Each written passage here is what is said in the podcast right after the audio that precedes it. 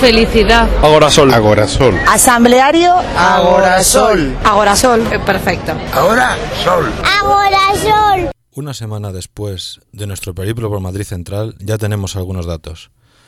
10.000 viajeros al- más al día en los autobuses de la MT que circulan con mayor frecuencia y un 20% más rápido gracias a una mejora en la fluidez del tráfico. 30% menos de intensidad en Gran Vía, un 8% en San Bernardo, un 10% en Toledo. Se han sacado la mitad de tickets de aparcamiento que el año pasado y hasta han aumentado un 20% los viajes de Bicimaz. El metro ni está ni se le espera. Parece que tres años después nos damos cuenta de que para quitar coches no hay nada mejor que quitar coches. Y todo esto sin que llegue el anunciado atasco apocalíptico ni el temido desabastecimiento de cervezas. Todos esos mensajes tremebundos se van desinflando dejando en evidencia a los que los lanzaban. Queda el barro de la política, con partidos que atacan medidas similares a las que tomaron en su gobierno o promesas de devolver Madrid a los coches que saben que no pueden cumplir. Es miedo al cambio, interés electoral, alguna parafilia con los derivados del petróleo, pero que no se preocupen, hay motivos para alegría y alborozo navideño. La lista de excepciones es más larga que una carta a los Reyes Magos. Las cámaras de vigilancia no funcionan hasta enero y la policía solo está echando sermones informativos. Y hasta marzo, si no se amplía el plazo, que se ampliará, no van a llegar las multas. Miedo al enfurecer al electorado, no parece, porque van a llegar, van a empezar a coincidir las cartas de las multas con las de la propaganda para las elecciones. El caso es que como cuando se iba profesor de la clase, los conductores madrileños se van dando cuenta de que no hay nadie vigilando y van perdiendo el miedo a saltarse la valla. Es picaresca, morro. Seguimos poniendo el derecho a usar el coche por parte de unos pocos por encima de la salud de los demás. Seguimos tragando con el humo por no molestar a los cuatro que entran con el coche. Seguimos prefiriendo toser hasta tirar el pulmón sobre tu cuñado de box al cantar los villancicos. Al final seguimos prefiriendo tragar con una sucia, sucia Navidad.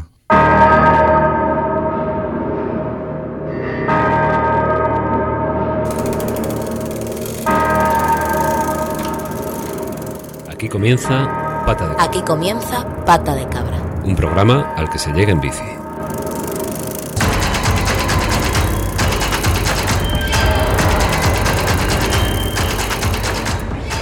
Muy buenas tardes, bienvenidas una semana más a Pata de Cabra, un programa al que se llega en bici, caminando, en transporte público o al que directamente no se llega, como le ha ocurrido hoy a nuestro compañero Javi, habitual conductor de este espacio, y que ha sido víctima de los altos niveles de contaminación que estos días tenemos que soportar en Madrid. Para él un saludo y nuestros deseos de que se recupere cuanto antes.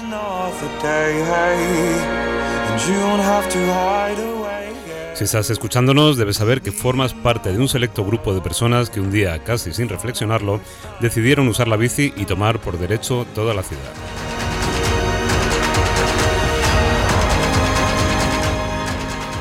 Te recuerdo que estamos emitiendo desde Agora Sol Radio, también para Radio Vallecas en el 107,5 de la frecuencia modulada, como me gusta decir esto.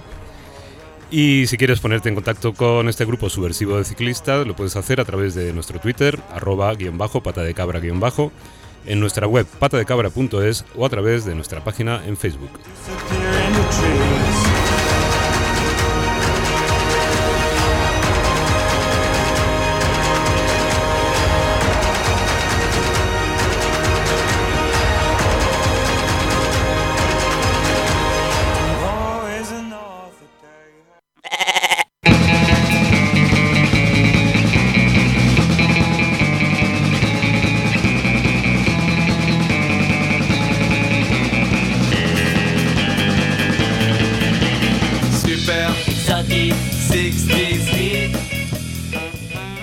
Pues hoy tenemos el placer de tener en el estudio a Blanca Cambronero de la editorial Capitán Swing, porque acaban de publicar la traducción al español de un libro que lleva por título La bici lo es todo. Y como aquí en Pata de Cabra lo bici, la bici lo es todo o casi todo, pues hemos querido que viniera hasta el programa para presentarlo.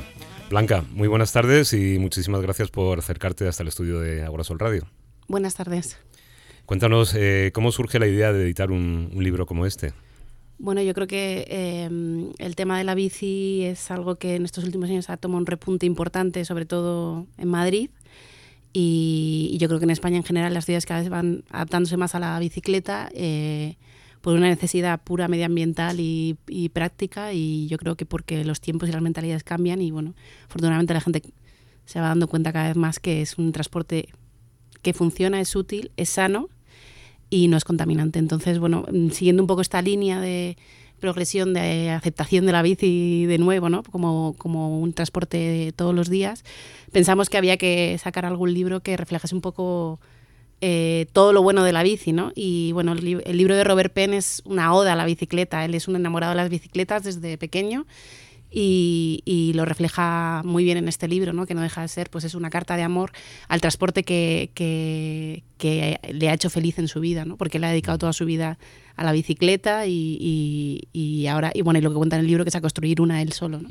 Eso te iba a decir porque yo he empezado a, a leer este libro, llevo como una cuarta parte, y lo primero que, que se nota es que te contagia ese entusiasmo, es prácticamente un yonki de, de la bicicleta, pero que te, te consigue transmitir esa, esa pasión que él tiene desde pequeño, ¿no? Y, y te lo cuenta con palabras no, no muy técnicas, ¿no? Pero sí te, Sí, te es, engancha ahí. es un poco, o sea, él, es- él explica desde el principio del libro que desde que se montó mm, en una bicicleta de pequeño, que curiosamente dice que no recuerda la primera vez que montó una bicicleta, que es un recuerdo que normalmente todos tenemos y todos sabemos o recordamos con bastante claridad cuando fue el...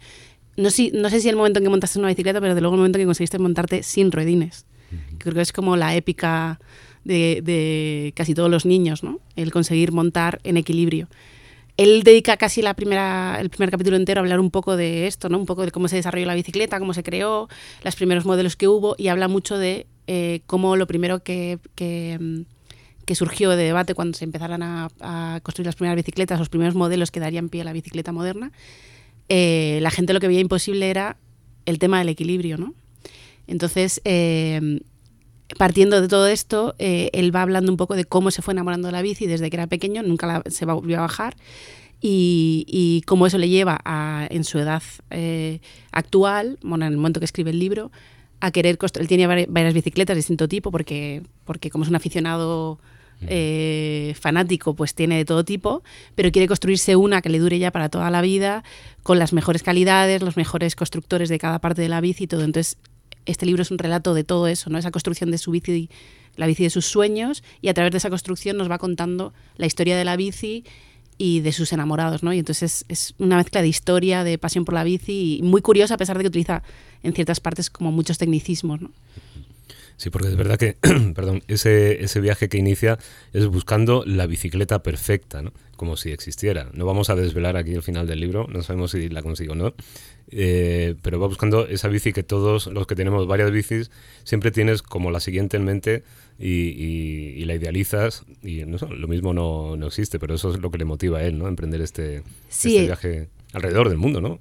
Sí, él va viajando, o sea, él va a ver a los, a los mejores constructores de cada parte de la bici, ¿no? Él hace primero como un trabajo de investigación eh, a fondo que no solo hace para este libro, sino yo creo que ha hecho durante toda su vida, pues por, por esa eh, afición eh, y ese amor a la bici. Y entonces va, va a- acaba yendo a, distintas ciudades del mundo a buscar al constructor de cada pieza, pero hasta el límite de que va a solo para la dirección va a, un- a una fábrica de, de creo que es de Portland, a otra creo que para el manillar va a, Milán, eh, el cuadro se lo fabrica en, en- en Reino Unido, entonces pero bueno, por ejemplo, para el cuadro visita como 12 o 15 fábricas artesanales de cuadros de bicicleta hasta que decide que la mejor es esa por X razones que explica. Pero, pero esto, y lo bonito es que a través de ese viaje te va contando cómo se llegó a los cuadros. Por ejemplo, es muy, muy interesante mm, darse cuenta de cómo la bicicleta es un invento tan eficaz que prácticamente no ha variado desde que a finales del si- a 1880 y pico, creo, 90, se crea lo que se llama el cuadro de forma de diamante, que es el que actualmente sigue existiendo. Entonces, eh, en esa oda ¿no? de amor que hace a la bicicleta, le explica que es un invento casi perfecto. Y, y te lo cuenta con todos los ejemplos de toda la evolución. Y entonces es muy bonito, es, una- es un libro de historia también, ¿no? de historia y de historia personal. Sí, es verdad, eh, sobre todo en la, en la primera parte, que es la que yo he leído, eh, hace referencia a esos datos históricos sobre la bici y un elemento muy interesante que bueno ya ha surgido en, en alguna que otra publicación, habla eh, de la bici como un elemento de empoderamiento de, de las mujeres de una manera que bueno casi todos sospechamos o los que hemos leído algo, pero que es mucho más, eh, fue una revolución mucho más eh, importante de la que de la que puede parecer en principio, ¿no? La, la bici para las mujeres cuando empezaron a, Sí, él habla eh, de dos revoluciones importantes que fomentan mucho la bicicleta. Una es el, eh, el empoderamiento de la mujer, el, eh, que iba acompañado ya con un movimiento sufragista bastante, bastante fuerte. De hecho, él, él en un momento del libro dice que no dice que la bicicleta empiece el movimiento sufragista ni feminista, por supuesto, pero que desde luego lo vehiculiza muchísimo, nunca mejor dicho, y, y empodera mucho a la mujer en cuanto le da movilidad, libertad. Y bueno, él cuenta la anécdota de la primera mujer que se montó en una bici vestida con, con- con una vestimenta que fuese más cómoda, ¿no? que eran pantalones y una camiseta amplia en vez de llevar los corsés y las grandes faldas. Y eh, eso que ahora parece como muy normal, cuando lo hizo esa mujer, que no me acuerdo el nombre, eh, fue bastante radical ¿no? y fue como muy, muy llamativo. Y de hecho, la, eh, una de las mayores sufragistas de Reino Unido luego dijo que ese, que ese hecho había sido como fundamental en, en el movimiento. Y también habla de, otro, de otra revolución que impulsó mucho la bicicleta, que fue la democrat- democratización de un poco del movimiento, de la, del poder trasladarse, el poder moverse. Y para la clase trabajadora la bicicleta fue fundamental durante muchísimos años. Antes de que el automóvil se democratizase también y fuese accesible a todos los bolsillos, eh, la bicicleta era el transporte principal de la clase trabajadora. Y entonces él habla también de eso, ¿no? Cómo eso permitía en las grandes ciudades a los trabajadores tener una, una mayor eh, utilización, o sea, una utilización del tiempo mejor para llegar a casa, para volver y, una vida más sana, porque al final hacías deporte. Y luego en el campo, esto me pareció súper curioso cuando lo leí por primera vez, que es... eh, hizo que por primera vez la- gente empezase a casarse y a mezclarse con gente de áreas más amplias. Entonces había áreas de Reino Unido, él, él habla siempre de Reino Unido porque es, es de donde es. Eh, había áreas donde había apellidos que se repetían muchísimo porque se casaban entre ellos todo el rato y en el momento en que la bicicleta entra en, en- el juego social, esos apellidos se van dispersando por, por áreas más grandes de, de la zona rural. ¿no? Entonces eso es importante también. Es que eran todo ventajas. Mejoraba Sí. la, la raza británica. Qué falta hacía. Em, Blanca, eh, ¿en el equipo de Capitán Swing hay ciclistas? Sí, pero la verdad, yo he de decir, bueno, hemos estado hablando antes de empezar a... Yo he de decir que como trabajo desde casa no me muevo mucho, pero tengo bicicleta, ¿eh? Tengo una de paseo, no es así de... Tengo una, lo que llaman una holandesa, que no utilizo todo lo que debería, pero sí, sí, somos pro bicis. Eh, Felicidad y ruedas. Estos son dos campos que toca mucho Robert Penn en el libro. Es casi un tópico, ¿no? Cuando hablamos de la bici, eh, hablamos de la felicidad. En este libro queda bien patente, ¿no? Que la felicidad es el, es el motor de este, de este señor. Sí, no, él es, eh, él dice él llega un momento, hay un momento en el que dice como una frase que es como que eh, la bicicleta es el motor de su vida, literalmente, o sea, él dice literalmente y además eh, filosóficamente, por decirlo de alguna manera, ¿no? O sea, él ha dedicado, él durante muchos años fue abogado, antes de dedicarse, ahora se dedica a escribir pues sobre bicicletas, tiene una empresa de vacaciones en bicicletas, o sea, todo está orientado a la bicicleta, pero durante muchos años fue abogado y él lo dejó todo para mm, recorrer el mundo durante tres años en bicicleta. Y, y él dice que fueron como la mejor época de su vida, o sea, que quiere decir que es, es él expresa que la bici le ha dado todo y que él sigue sintiendo cada día que si no se monta en bicicleta no es feliz, ¿no? Entonces yo creo que, que, bueno, no, no hace falta ser tan apasionado como Robert Penn, pero desde luego eh, está claro que la bicicleta te da una libertad y una felicidad que, que puedes hacer tuya todos los días si quieres, ¿no? Hablemos ahora de negocios, Blanca. Si ya aventurarse en el mundo editorial es una, digamos, una osadía prácticamente en estos tiempos en los que vivimos, eh, ¿publicar un libro sobre bicis es rentable? Pues mira, no puedo contestar todavía eso exactamente porque tiene muy poco recorrido el libro, ha salido hace muy poquito y no tenemos todavía unas cifras como para poder decirte es muy, muy rentable. Pero en el mundo de la edición la rentabilidad es importante porque es un negocio al fin y al cabo, como todo, pero también hay muchas apuestas que se hacen por una cuestión de principios o de valores de que quieres transmitir ciertas ideas o ciertos mensajes y lo haces a través de los libros que publicas, ¿no? Y eso Capitán Swill lo llevamos muy a rajatabla. No todos los libros que sacamos están pensados para eh, forrarnos. Ojalá todos los libros que saquemos y que sacamos se vendan muchísimo, eso es nuestro deseo, pero también hay una parte de, de transmitir unas ideas que, que está ahí y que lo hacemos a través de libros, por ejemplo, como este, ¿no? O sea, aquí lo que estamos apostando, nosotros tenemos una, una apuesta muy fuerte por, por el tema medioambiental. En general, en, en- pues, tenemos una línea bast- bastante marcada de libros en ese, en ese área. Y, y La bici lo es todo es, es un libro que entra dentro de eso, aunque parezca más lúdico o menos, por decirlo así, menos académico que otros libros que hablamos sobre tema medioambiental o cambio climático. Al final lo que, lo que está haciendo Robert Penn también es decir, este es el invento perfecto. Te lleva, te trae, te hace estar más sano, te da felicidad y además es eh, sostenible.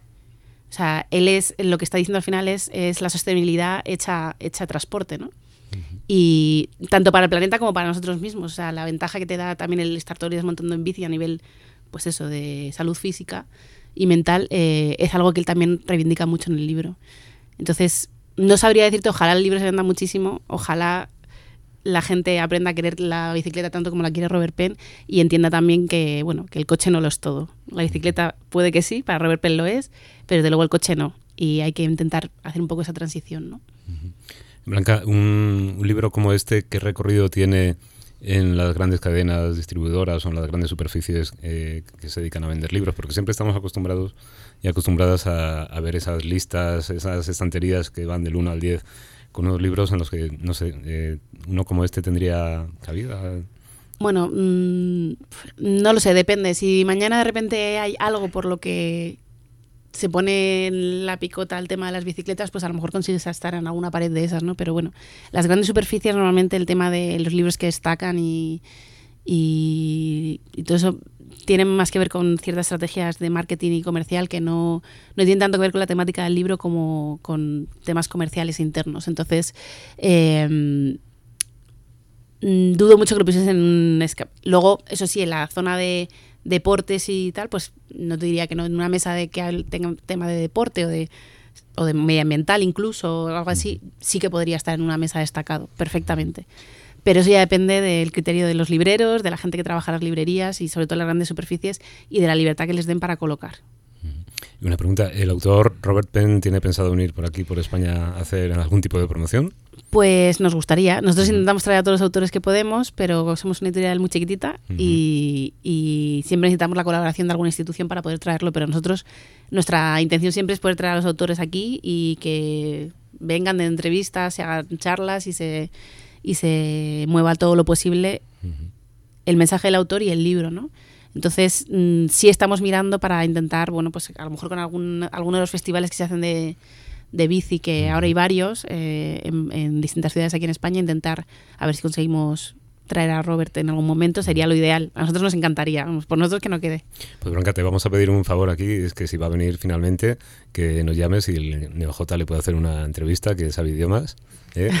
y sería un placer tenerle aquí en Pata de Cabra. Como ha sido un placer tenerte a ti, te agradecemos mucho eh, tu presencia aquí en Pata de Cabra y os deseamos mucha suerte con, con, la promoción del libro, que bueno, es un regalo ideal para, para estas navidades. Todo por la bici de, Robert. Eh, Neojota, ¿querías decirnos algo? Eh, hola, ¿qué tal? Solo una preguntita. ¿De, ¿De, dónde viene el nombre de la editorial, Capitán Swing? Me es curioso. Capitán Swing es el, es el nombre con el que firmaban las cartas de uno de los movimientos que hubo ludis, luditas eh, en, en, el siglo XIX, cuando, bueno, cuando empieza la, la revolución industrial, hay, hay unos movimientos de, de, de, los trabajadores que no querían la, la incorporación de las, de las máquinas al, al, en las fábricas y todo porque quitaba puestos de trabajo. Es un poco similar a lo que está pasando ahora con toda la tecnología que va a quitar puestos de trabajo también, ¿no? Toda la inteligencia artificial y todos los robots y todo pues no la misma línea, pero bueno, mm, en una época posterior, pero similar, o sea, anterior, pero similar, eh, hubo este movimiento y unos movimientos particulares que hubo en Reino Unido eh, fue este en el que las amenazas que hacían de bomba y de secuestros y de extorsión les hacían firmando como Capitán Swing, como una especie de Luther Blissett, no sé si conoces el movimiento Luther Blissett, que fue en los años 90 también, que firmaban cartas como el movimiento social pues igual que eso lo hacían con en, en la época ludita eh, con, como Capitán Sueño. El Capitán Sueño era como el hombre que reivindicaba toda la, toda esta este movimiento, ¿no? Y bueno, nosotros como tenemos una línea no anti revolución industrial ni nada, pero bueno, sí muy como muy reivindicativa, pues eh, o sea, pensamos que era un, un, nombre ideal, ¿no? Bueno, mi compañero Daniel Moreno, que es el fundador de la editorial, que fue quien eligió el nombre, y bueno, yo creo que es ideal y que además como que la gente se queda con él, ¿no? Y eso es siempre importante cuando creas un nombre para cualquier cosa. Muy bien. Pues lo dicho, Blanca, otra vez, muchas gracias. Te invitamos a que sigas con, con, nosotros aquí en el programa hasta el final, si te parece. Sí. Y vamos a seguir con la programación en Agua Sol Radio con Pata de Cabra. ¡Pata de Cabra! En la próxima película de Fernando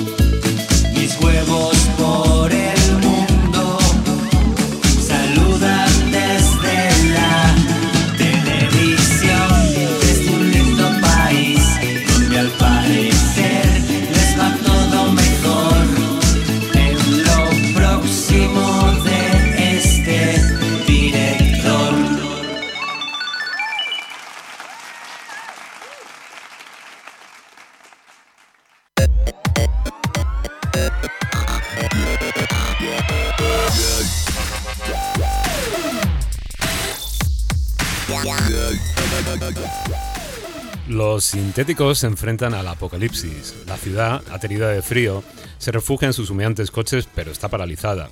Mientras, los chalecos amarillos toman el control político y piden una transición ecológica que no ataque el bolsillo de los desfavorecidos por el sistema capitalista.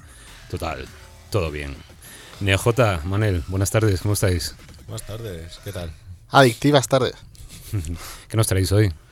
Pues como bien has adelantado, eh, traemos dos temas y el primero de ellos es el, el tema candente de los chalecos amarillos que ocurren en nuestro país vecino. Ah, mira qué casualidad, yo lo- Casualidad. Lo, he dicho así sin, sin pensarlo. La casualidad. bueno, pues quería traeros un poco este tema que ha estado bastante de actualidad y, y por ahora, bueno, mm, eh, acabo de saber que han, han triunfado, han, han hecho recular a- al presidente Macron eh, las medidas que inicialmente habían propuesto de, de subir las tasas de los carburantes, sobre todo del diésel, y, y a la vez que reducían eh, impuestos de patrimonio a, lo- a los más ricos. Entonces, claro, las clases sociales más desfavorecidas han estallado y han, han creado este movimiento de los, de los chalecos amarillos. Entonces, bueno, em, eh, Macron, me meto ya en, en- el tema, métete ahí en, en harina.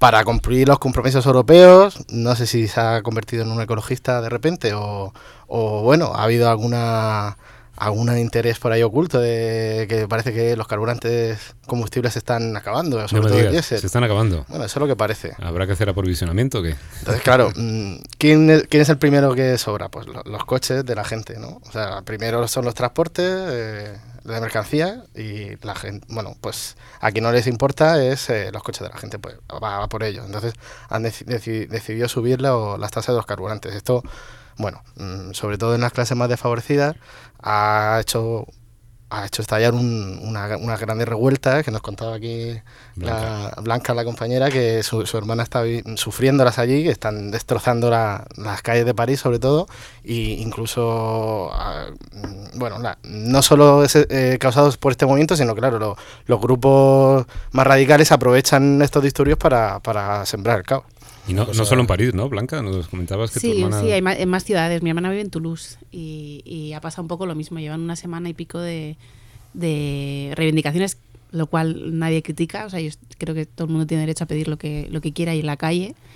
Eh, pero llega un momento en que, pues es eso, ¿no? Cuando yo estás en una manifestación y puedes poner algo entre tú y la policía, eso me parece un este de protección, pero cuando te dedicas a quemar todos los coches de una calle, creo que ya llega un momento en que, por mucho que tengas razón en lo que estás pidiendo, se te está yendo de las manos. O destrozar todos los negocios que hay en la calle, pues tampoco, por mucha razón que tengan en lo que piden, que lo tienen, ¿no? Y a la vista está que lo han conseguido, pero yo no sé si el mensaje más adecuado es decir, arrasa con todo y así lo consigues, ¿no? Pero también es verdad que hay una sensación un poco de impunidad, de que si haces una manifestación pacífica en la que no pasa nada, no pasa nada tampoco de cara a los políticos, no van a cambiar nada, ¿no? Ujú. Entonces, no sé, es, es un, es un debate complicado. Aparte un poco del sinsentido de, de quemar coches para protestar porque sube la gasolina, que casi parece un chiste. Es- Eso además, sí. Eh, bueno, los medios de información nos han ido contando sobre todo lo más llamativo, que son los fuegos, los coches quemados, la- las revueltas, las, eh, las manos mutiladas por, por los antidisturbios de, de Francia. Entonces, eh, eh, ¿qué es lo que ha pasado? Nosotros, a, pri- a priori, mm, ¿qué impresión no- tenemos desde España? Yo, la primera impresión que me llevé cuando vi esto en las noticias es de rechazo. Decía, joder, esta gente que cochistas enfurecidos que quieren seguir quemando petróleo aquí, contaminando a tope a precios baratos. Pues, Ah, no ha sido así. Yo, en principio, eh, no sé si es la impresión que tenéis vosotros. Yo Yo, lo primero que pensé es que los franceses cuando se ponen a protestar se ponen. Eh, lo que pasa es que, claro, mm, un germen de un grupo social que protesta, al final hay muchos grupos que están buscando constantemente eh, las revueltas para, para, para saquear calle- comercios, como hemos visto, ¿no? Entonces, bueno, tampoco podemos asociar a la gente que, que crea los disturbios con, con el origen del movimiento, de la reivindicación legítima que tenía. Sería un poco como el Black Friday eh, retrasado un par de semanas. Solo con, que a con- precios... con ofertas, ofertas mucho más atractivas y, y un iluminado navideño pues mucho más más analógico que todas estas luces LED y tal, donde esté una buena hoguera al final que da cal. Digamos que después del Cyber Monday viene el, el saqueo Tuesday. Sobre todo en las tiendas Apple que se han visto. Bueno, bueno, pues mm, a mí me ha interesado un poco el tema y he, profundi- he intentado profundizar un poco más. Y mm, a- al final lo que ves es, en el, el origen de esta protesta era, eh, bueno, las clases desfavorecidas de Francia, sobre todo la, eh, las eh, la gente que vive en las zonas rurales, eh, pues han visto atacado directamente su, su medio de vida. Eh, ellos est- están soportando, han estado soportando durante todos estos años lo- el peso de la crisis y, y- y y se han convertido por, por cómo se ha organizado la sociedad francesa en, en yonkis del, del coche. Necesitan el coche. No es, que, no es que lo quieran utilizar, no es que quieran seguir utilizándolo cuando tienen otros medios como nos pasa aquí en Madrid, ¿no? O sea, aquí nos quejamos, pero tenemos la alternativa de- del transporte público. Muy fácil, es muy fácil que alguien en Madrid no utilice el coche para nada. Pero en las zonas rurales es más complicado, más complicado. Y sobre todo, en Francia lo que ha ocurrido es que mm, hay una densidad de población muy alta, solo que está muy dispersa en los pueblos. Y, y- y las políticas de los grandes hipermercados franceses, todos conocemos Carrefour, Intermarché, Auchan, que aquí se llama el campo, todos estos días, todos estos son franceses. ¿De dónde viene? Es que en cada pueblo, si, si viajes por Francia, en cada pueblo francés, en las afueras, hay un hipermercado de estos, no tan grande como los que conocemos aquí, pero grandecito, digamos. Pues con estamos su- hablando de qué de, de qué pueblos, de qué, de qué cuántos habitantes. por Bueno, ejemplo? pues pueblos rurales, pueblos pequeñitos. Aquí, aquí ¿qué pasa? En los pueblos decimos, joder, están deshabitados, están llenos de gente mayor, y cada vez parece que hay menos habitantes, pero allí no, allí, allí, no hay Carrefour. despoblación, no hay Siberias como, como ocurre en España. Todo, digamos que todo el interior de Francia está, está densamente poblado. Pero ¿qué ha pasado? Que los comercios locales han ido desapareciendo mm, por culpa de, estos eh, hipermercados que se instalan en las afueras de, de todos los pueblos con su parking, con su gasolinera a precios mucho más baratos de los normales. Y entonces, eh, claro, la gente ha ido a estos supermercados en coche. Eh, la crisis ha hecho que tengan que buscarse trabajo mm, eh, ahora a muchos kilómetros de distancia de, esas zonas rurales. Hay, hay trabajo, pero está muy lejos. Entonces, esta gente son verdaderos junkies de- del, del- del coche. Entonces, claro, encima de que han, estado soportando pre- eh, bajada de precios, pues ha venido esta medida de Macron y han estallado. Han estallado, no han soportado más. Han dicho, estamos perdiendo poder adquis- adquisitivo mientras que te estás quitando los impuestos a, los que más tienen. Eh, el impuesto de patrimonio, a la vez que subía los carburantes, lo casi lo eliminaba Macron. Entonces, claro, eh, han generado todo este movimiento. O sea, que digamos que podría ser. Esta, esta última ha sido como una gota que ha colmado el vaso. Efectivamente. Igual que pasó aquí a lo mejor en el 15M, que, que a, a raíz de una de la detención de una serie de personas a la, a la que una manifestación, se lió, se fue liando, se fue liando hasta... Efectivamente, eh, lo está relacionando con el, con, con los indignados de aquí. Con, la verdad es que tiene muchas similitudes. Lo que pasa es que en la tele nos han dicho que, que está asociado un poco a lepenistas, a, ultraderecha. Es la, la ultraderecha la que está protestando. Quizás es que las zonas rurales de Francia son, son de esa ideología. Son más conservadoras, Son mucho más conservadoras. ¿no? Pasa también en España. En las zonas rurales en España, mm, mirar Vox. en las zonas donde hay Bueno, campo, hay En- en- agricultura. prácticamente en todos los países sucede. Sí, yo creo que las zonas rurales de, eh, normalmente son más conservadoras por lo general. Claro. Entonces se ha asociado este movimiento a la ultraderecha, pero yo creo que es más transversal. Eh, realmente hay gente por abajo y gente por arriba. Gente por, a- por abajo desfavorecida. Agorasol. Agorasol. Felicidad. Felicidad no es la que, la esa que la, gente, la gente de abajo que... Yo creo que es un poco, igual que ahora hacer tantos análisis con lo de Vox y Andalucía, eh, esto de los chalecos amarillos es un poco esto también, o sea, intentar entenderlo como una masa homogénea, que son lo mismo y todos piensan lo mismo y, y que todas las razones son las mismas para acabar defendiendo ciertas cosas, mm, es un análisis equivocado. Creo que la forma de analizar ahora mismo cómo la gente vota, cómo la gente se manifiesta, cómo tiene que empezar a hacerse de otra manera. Claro, eh, O sea- hemos visto miles de análisis de decir quién está detrás de los chalecos amarillos. Igual que eh, con el 15M pasó lo mismo. ¿Quién está detrás del 15M? No paran de buscar a ver qué lo habían provocado los- el PSOE Rubalcaba. o Rubalcaba. Eh, están buscando, eh, pero realmente no hay un, un, un partido político detrás. Yo cre- creo que no. Los partidos políticos han llegado después para intentar apropiárselo. Ha, ha pasado con Le Pen, ha pasado con la Francis Sumisa de, de Belenchón.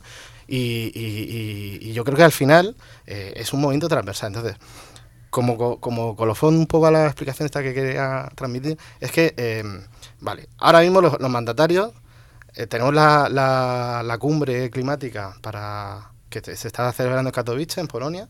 Eh, Min- van a, querer De, de minería de carbón. Efectivamente. Quieren adoptar medidas, quieren adoptar medidas, pero solo se les ocurre subir los impuestos a la gente, o sea, recau- recaudatorio. Y vale, mm, me parece bien que tomen esas medidas para intentar paliar el cambio climático al que eh, esa transición llegamos ya tarde, o sea, llegamos muy tarde. Entonces, las medidas que van a tomar ahora son, son deprisa y corriendo. Pero claro, no lo podemos hacer a costa de, los más desfavorecidos.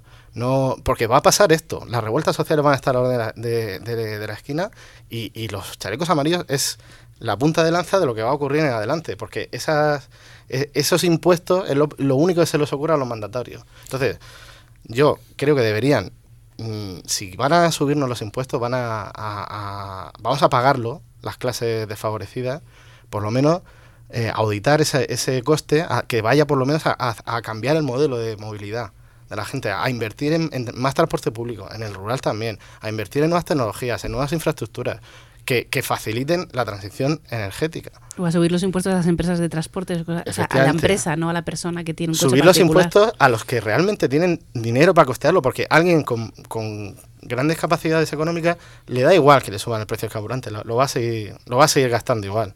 Entonces, eh, citando a, a un tuitero que me ha gustado mucho, que he conocido eh, con, leyendo sobre este tema, Florent eh, Marce Jessi, que es eh, diputado eh, europeo de ECO, eh, dice que no habrá transición ecológica que valga sin transición justa.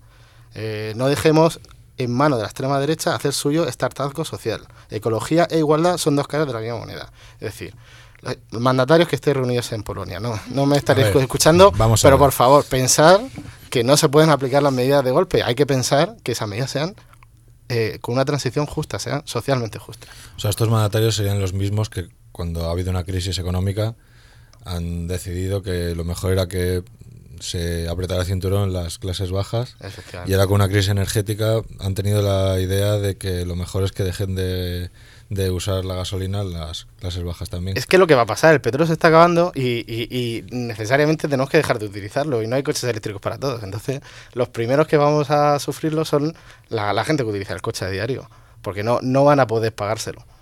Entonces, nada. Pues nada, gobernantes del mundo, haced caso a NeoJ eh, y nos irá mejor a todos. ¿La transición ecológica será justa o no será? Muy bien dicho. Manel, ¿tú qué nos traes? Pues yo, yo os traigo también el caos y la apocalipsis y la destrucción. A poca leche, has dicho. La poca leche. Ah. Eh, hoy eh, eh, estamos, ya hemos hablado muchas veces de los protocolos de contaminación, de, de Madrid, siempre hablamos de Madrid. Hoy se ha, ha entrado en vigor el escenario 2 del nuevo protocolo de contaminación de Madrid. Eh, este protocolo, a diferencia del anterior, que se basaba en matrículas para, para discriminar qué coches entraban y no en la ciudad, se basa en las pegatinas estas de la DGT. Y hoy, con el escenario 2, eh, pasaba que no podían circular eh, por la M30 ni, de- ni por dentro de la M30 ningún coche sin su, que no tuviera pegatina. O que no tuviera derecho a llevar esa pegatina, no hace falta que la llevara o no. Y tampoco podían aparcar ningún coche que no fuera cero o eco. Esto, con diferencia del anterior protocolo, significa que ahora los ecos sí pueden aparcar, porque antes cuando, cuando entraba el escenario 2 no podía aparcar nadie. Los O sea, ceros sí, porque siempre pueden. Que nos estás diciendo que con el nuevo protocolo entran más coches contaminantes que con el anterior. Con el nuevo protocolo, en el escenario 2, pueden aparcar más coches que antes, y, pero pueden circular menos. Es un poco complicado. Antes, no, antes en el escenario 2 podía circular todo el mundo, pero no podían aparcar. Y ahora pueden aparcar los cero y los eco. Y, y también ha entrado ahora una novedad que es que las motos también son afectadas por esto y esto ha generado el caos porque más del 50% del parque de motos en Madrid eh, no tiene pegatina. O sea, no tiene derecho a pegatina, no puede circular hoy. Porque no vale cualquier pegatina, ¿no? Una que tenga No vale, de, de no, Pink. Floyd ahí, no, no, la no, puedes no. poner. La de papá no corras no vale, no. la de bebé a bordo tampoco. Esas ya no se ven, ¿no? ¿No se ven? Vale, yo, yo me fijo poco. Ah, ¿Sí se ven? ¿Se ven? La de la guardo un montón. Sí. Ah. Sí, ahora hay como a más de 80.000 tipos. Ah, sí. Pues será que no me fijo, ¿ves? Ya no me fijo. Bueno, entonces, pues Solo me fijo en las bicis. nos hemos así me va. nos ha dado por mirar en Twitter y, y bueno, estoy aquí que no he hecho muy bien los deberes, lo estoy mirando en vivo. Y Mm, un cero. Panel, Cero. cada- Pero como soy el profe no me puedes. Buah. Bueno, tenemos gente, por ejemplo, que pregunta que que qué puede hacer que él cuando si no si es residente en un sitio y aparca en la zona azul, que entonces qué va a pasar. ¿Qué pasa? Pues lo mismo que antes, o sea, si, si eres residente en una zona y aparcabas en la zona azul no podías aparcar más de dos horas. Ahora pues no puedes aparcar. En la zona azul se podía aparcar a partir de las 8, creo, si era residente. A partir de las 8, pero ¿cuántas horas? Eh, ya en adelante, de las 8 de la tarde. Sí, Ah, cuando bueno, termina claro, la- cuando el acaba. tramo azul. Claramente, claro. Sí, claro. Pu- ¿Puedes aparcar? Sí. cuando se apa- cuando Cuando pase se acaba el- cuando pase la cuando pase la hora. También hay gente que protesta porque quiere porque viene de Salamanca y va a ir a Valencia y que a ver cómo hace ahora para atravesar Madrid. Ah, claro. ¿Qué soluciones le damos a esta pobre gente? Pues habrá que hacer la, la M80. Se- M40, serie oro. serie M80, oro. M80 ya no. M50, M80 ya no, ahora los 40 Classic. Ah, joder, estoy súper No, desactualizado. no macho. estamos. Qué pena. ¿eh? No estamos. pues mira, la M80 se ha quedado el nombre libre para hacer una nueva vía ahí. Eh, hay gente diciendo que a ver si esto está patrocinado por las empresas del coche, que, que a ver cómo van a ir ahora en el metro si hay huelga, que, que va a hacer el ayuntamiento. Vale, ¿qué ha, hecho, ¿qué ha hecho la Comunidad de Madrid, que es la que gestiona el metro ante este escenario de que no se puede circular? Ah, que la, la Comunidad de Madrid gestiona el metro. Bueno, el consorcio, pero al final... Pues, Que no era Carmena, que lo gestiona todo. pues parece que en Twitter la gente también nos ha enterado de que, de que el metro de Madrid lo lleva, lo lleva la Comunidad de Madrid. Pues el metro casualmente está en huelga y, y han bajado, como estamos en, con lo de Madrid Central, pues han bajado la frecuencia de los trenes, aunque dicen que no. Y hay mm, menos trenes pasando, con lo cual, pues sí, hay, están más llenos y la gente está más cabreada. Y hay falta de maquinistas también. Pero ¿no? ¿Me estás diciendo que al PP le interesa generar el caos para que Carmena se vea perjudicada? No, no, El son PP. gente, son gente respetable. ¿no? De verdad que son gente de bien, por favor. ¿Qué estamos diciendo? ¿Y qué más reacciones ha habido? ¿Qué más podemos Manuel? tener? Pues que qué pasa que si no tengo si no me ha llegado la pegatina que que- ¿qué hago? O que tengo tengo la pegatina en casa pero no se la he puesto al coche, que si tienen que manchar el parabrisas. ¿Qué solución? ¿En serio? ¿Qué te solución se te lo tenemos? estás inventando. No. ¿Qué solución podemos darle a esta persona que no quiere manchar su parabrisas? Que no circule por Madrid que no Central. circule. Por ejemplo, que deje el coche aparcado en su casa y que coja el transporte público. no sé. Este es un caso que yo tengo con una amiga que cuando me escuche me va a matar. Que tiene una moto monísima, Mm. Ajá. roja y blanca, de la Leti. De la muy Leti, bonita. eh, Forza Y- Leti. Y, claro, esas pegatinas le quedan mal. Porque le han una pegatina blanca o qué. rollo mod así Ajá. hiper cuidado y esa pegatina le. ¿Y pero qué, de- qué decisión ha tomado? No, usa- no usar la, la moto. Pues no le he vuelto a preguntar, pero. No es por nada, pero No, no creo. el, el rollo mod le, le mola mucho lo de los pines y las pegatinas. O sea, que, que se ponga muchas y ya está. Pero con una estética. Claro, si no le, muy conju- cor- si no le conjunta. Oye, sería una buena. Imagínate que es verde, eso ya no pega nada. Sería una buena medida, ¿no? Por ejemplo, a, mm, claro, protección de datos pondría alguna pega, pero a, a los usuarios de vehículos que sean del Real Madrid, mandarles una pegatina azulgrana, por ejemplo, y hacer ese tipo de... Claro, porque si en tu amiga ha generado esta, eh, esta polémica, pues, eh, no sé, se me ocurre. ¿Qué os parece? Mm, hombre, podemos reeditar estas pegatinas de bebé a bordo, pero bebé a bordo no contaminante, bebé a bordo diésel, Bebé a bordo C. bebé a bordo gasolina, euro, euro 6000, euro 4B, Bebé, maestro. bebé eco. Bueno, si alguien quiere informarse de cómo conseguir la pegatina, es fácil conseguirlo en una eh, en un correo. En cualquier correo vas y por 5 euros creo que te la hacen. 5 euritos, Cinco recaudatorio, ¿eh? Aquí lo ponía alguien también, casualmente decía a 10 millones de coches por 5 euros la pegatina, recaudatorio. Bueno, bueno, pues nada, o sea que la gente se queja. La gente se Eh, queja. Manel, NeoJ, eh, os invito a que os quedéis también, como nuestra invitada. Pues nos quedamos. Eh, ¿Vale? Os quedáis un, un ratico más y seguimos aquí en Pata de Cabra.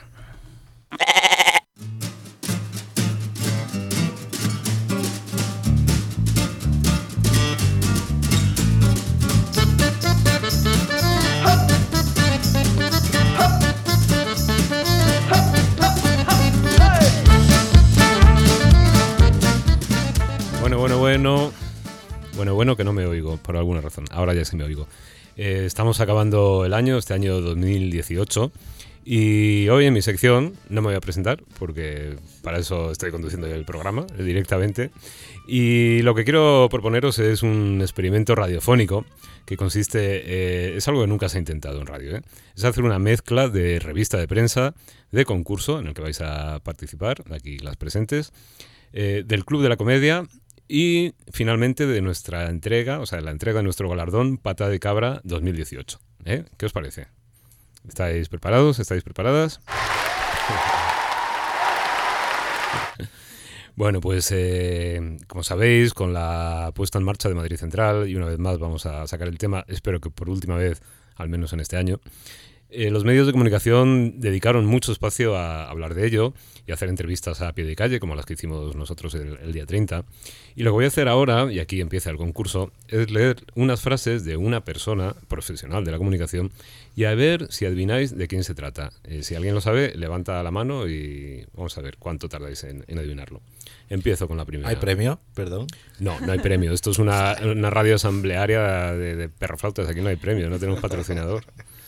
Primera frase. Es- son todas de la misma persona, ¿vale? Estamos ante un ataque frontal a la propiedad y a la libertad. Lo que se hace es expulsar de la actividad y cultural de la capital de España a toda la gente que no sea muy rica o que viva allí. Las ciudades están hechas para circular, no están hechas para aparcar personas. Esperanza Aguirre. Mm, negativo. Es un es un profesional de la comunicación. Ay, Carlos Herrera. Eh, eh, No, no, eche dónde vais, que hay, Eh. hay más frases. Joder. Voy con la siguiente.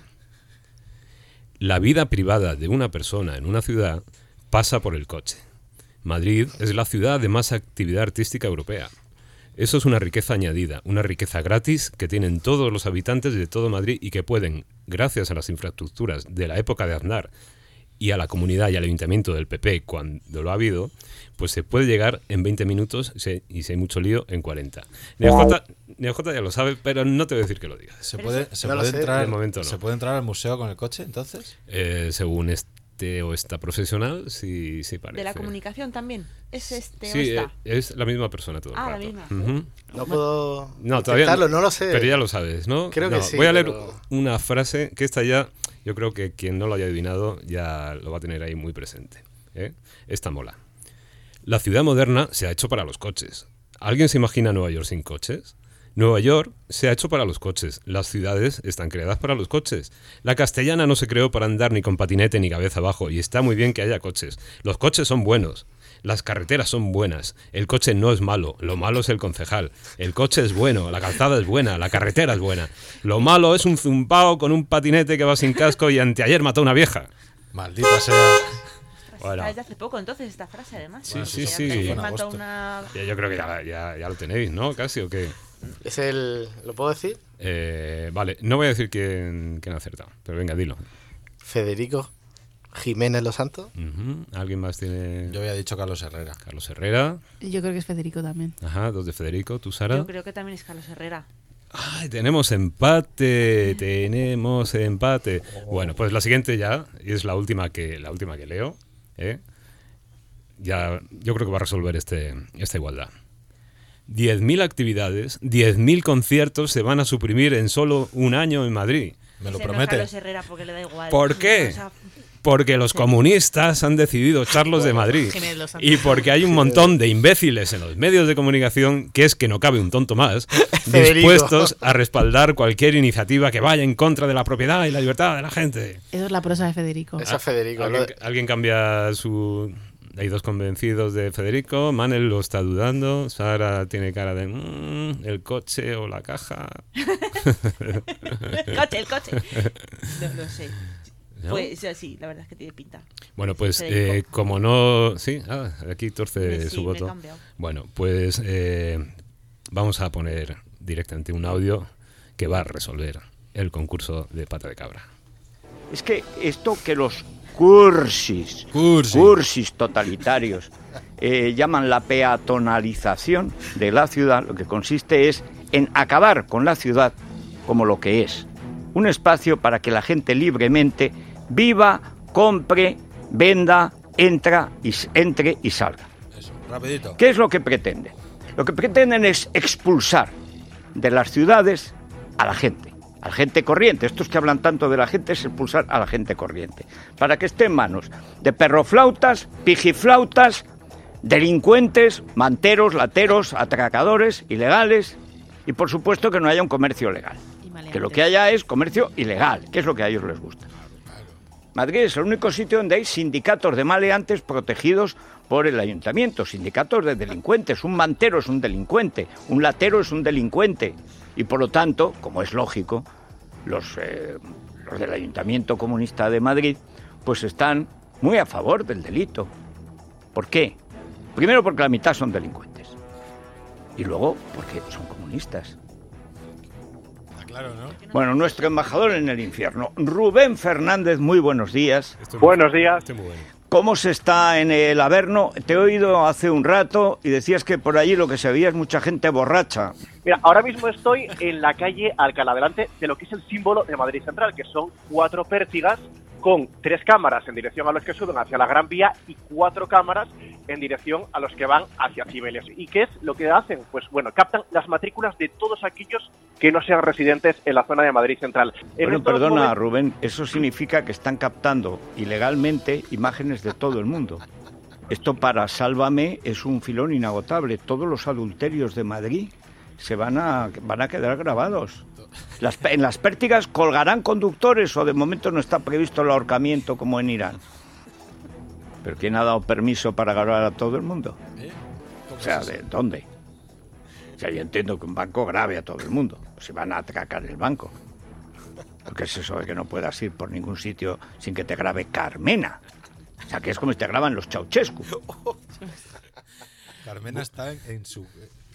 Carmena está en su casa. Yo quiero tomarlo. Viendo que grabaciones de gente adul- adúltera en el coche bajo el pórtico de Alcalá. Yo quiero consumir lo que este señor consume por las mañanas. Yo quiero saber qué es lo que hace en su coche cuando pasa Es por alucinante. Eh, ¿No habéis visto el vídeo del reportero de Telemadrid hace un par de días Sí, o tres sí. intentando encontrar a alguien en contra de Madrid Central? Todos a favor. Claro, ahí. claro, todos a favor. Y nosotros al día siguiente, no, esa misma tarde, no encontramos Ah. a nadie que estuviera a favor. ¿En Como- serio? Sí, es un inútil. que nos, nos han llegado ofertas de, de Telemadrid para echar a, ¿cómo se llama este? Masegosa. Masegosa. Ah, Masegosa. Segosa. Sí, sí. Bueno, en fin, eh, efectivamente era nuestro queridísimo Federico Jiménez de los Santos, Vaya, me el autor de estas lindezas. Y por eso quiero proponerle para el premio Pata de Cabra 2018. Creo que no habrá ningún voto en contra. ¿Qué os parece? Le entregamos el. ¿Cuál es el premio? Yo creo, pero en la. Pues es, una pata de cabra. De oro no, porque no hay, no sé, podéis mm, pensar el material. Pero es en, a- le en la sección de, de programa de humor, ¿no? Porque es que yo eh, No, lo pongo eso- para reírme por, Por la eso os decía lo del Club de la Comedia. Si alguien se quiere divertir todavía más, este es un audio que dura como los 19 minutos a propósito de, de Madrid Central, bajo el título de Carmena arroba el centro de Madrid. La verdad es que no me importa hacerle eh, promoción porque la verdad te, te- te- te alegra el día, te alegra el día porque te provoca carcajadas una tras otra. Así que premio Pata de Cabra 2018, Federico. Federico, pásate a recoger la pata de cabra por allí cuando quieras para ponérsela. ¿A qué se la.? A tu patinete.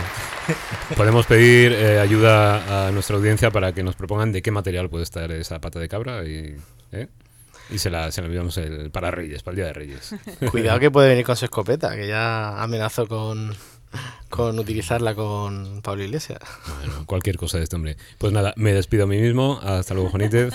Continuamos.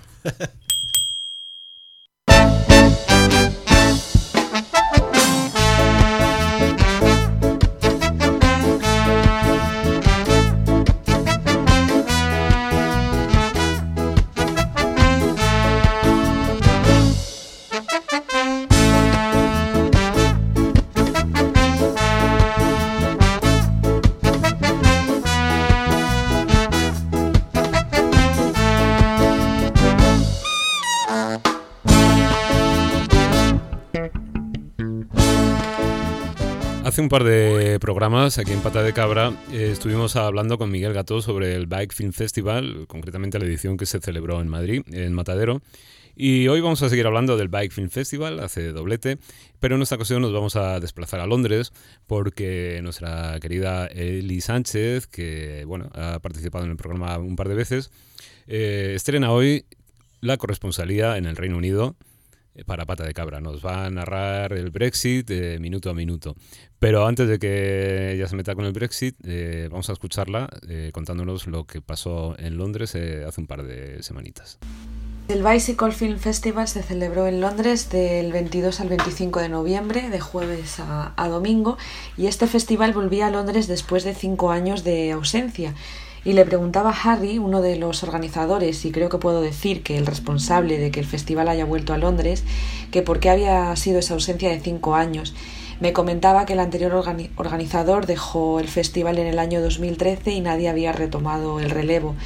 Eh, Harry acudió al festival en las ediciones de los años 2015 y 2016 en Brighton y ahí empezó a pensar en la idea de traer el festival de nuevo a Londres. Em, Harry me comenta que se siente muy afortunado de contar con una red de contactos con la que pudo organizar este festival, pues como amigos en prensa, fotógrafos y transportistas, y que entre todos han conseguido que Londres vuelva a estar entre las ciudades que celebran este Bicycle Film Festival.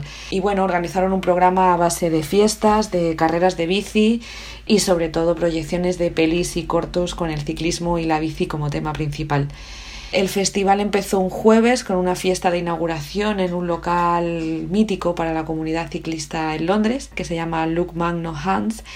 Y allí estuvo, porque vino desde Nueva York el, director, Brent, que estuvo muy presente y muy activo en todas las jornadas y en todas las actividades del, festival. Es un tipo muy dicharachero, muy entusiasta con, esta idea y que transmitió a todos pues ese amor por, por las bicicletas, por el ciclismo y por las películas.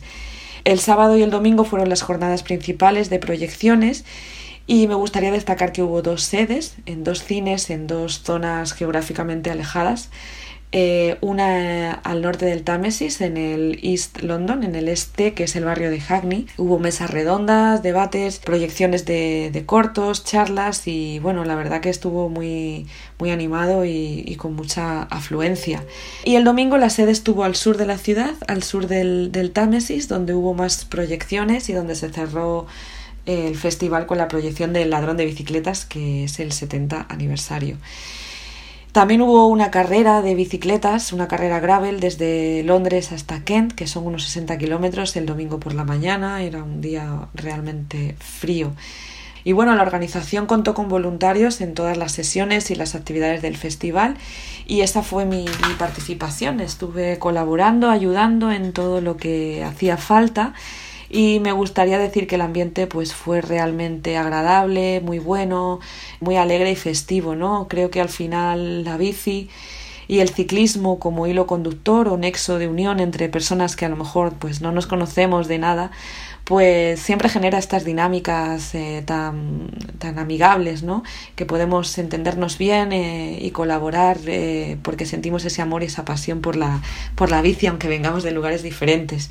También me gustaría destacar que en el festival estuvo presente una asociación sin ánimo de lucro que es muy importante en Londres, que es el London Cycling Campaign, que defiende los derechos de los ciclistas y la movilidad ciclista urbana y que cuenta con representación activa en todos o casi todos los barrios de, la ciudad para promover y mejorar la movilidad ciclista urbana. ¿no?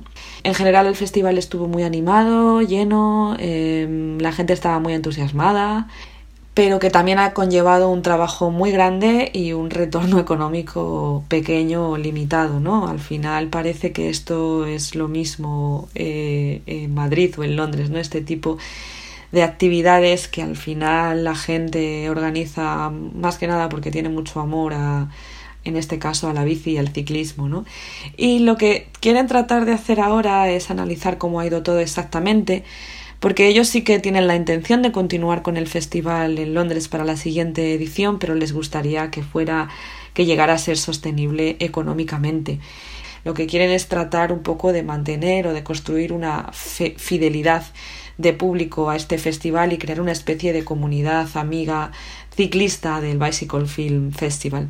Y eso es lo que quieren, quieren hacer a partir de ahora para poder hacer este festival sostenible de cara a su organización.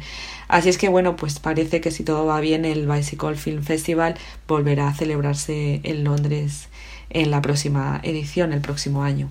¡Pata de cabra!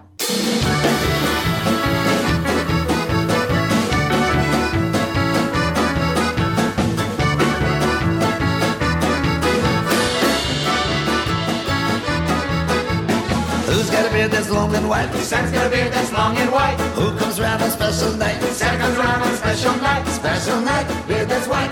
Must be Santa. Pues, querida audiencia, esto ha sido todo desde Pata de Cabra. Recordad que hoy mismo estará alojado el episodio en el podcast de Pata de Cabra de Evox. También podrás encontrarnos en patadecabra.es y en agorasolradio.org.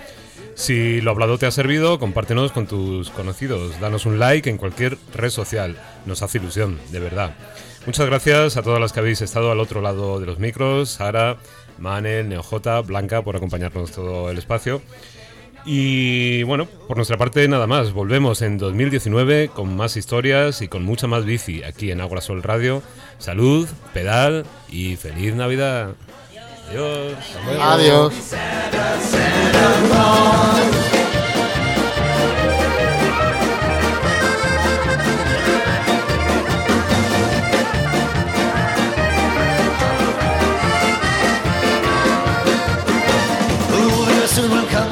Sappers who will come our way. Eight little reindeers put a sleigh. Sappers little reindeer pull a sleigh. Reindeer sleigh, come our way. Oh, oh, oh, cherry nose, cap on head, to the trail. Special